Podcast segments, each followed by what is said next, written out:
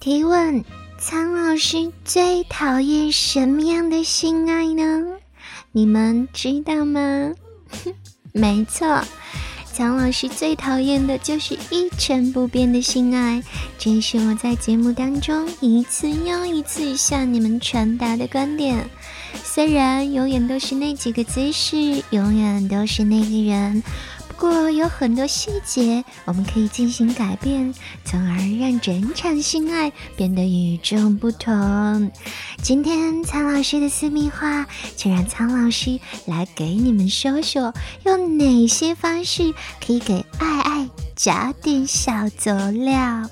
有时候呢，大吵大闹并不能解决问题，却可以提升两个人的性爱激素，让人在性爱时充满激情。所以，如果你们恰好吵架了，并且矛盾没有那么深，不如一起走进卧室，身体的触碰会让你们很快重归于好。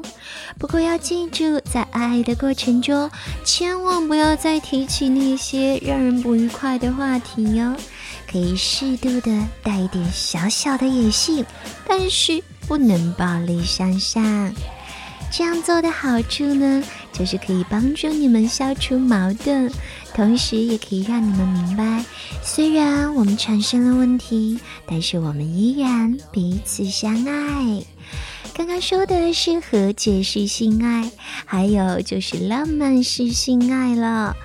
那性爱呢，其实也离不开一个好的氛围，放慢节奏，一步一步的进行。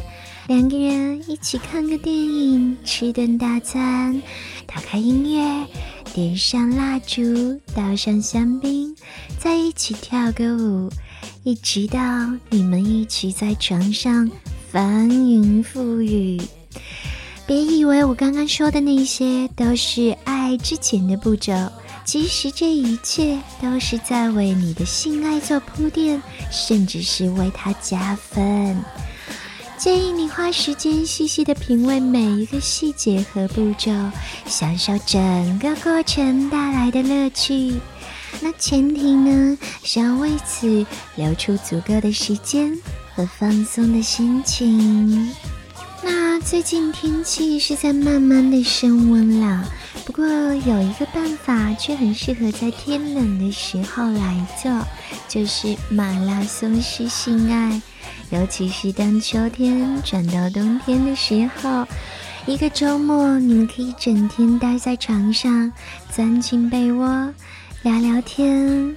互相按摩或者抚摸，去开发对方的身体，来一次马拉松式的慢性爱。当然不仅仅是在冬天，我是说冬天会更好一些。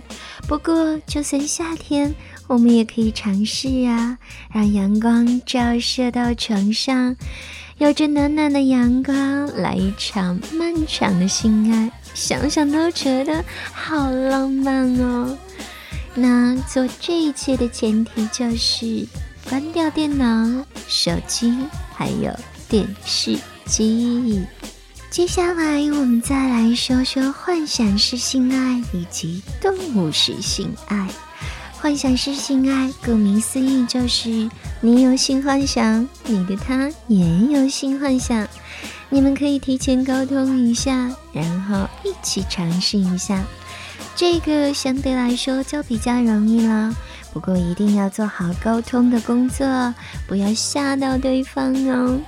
当你们梦想成真的时候，快感自然也就接踵而来了。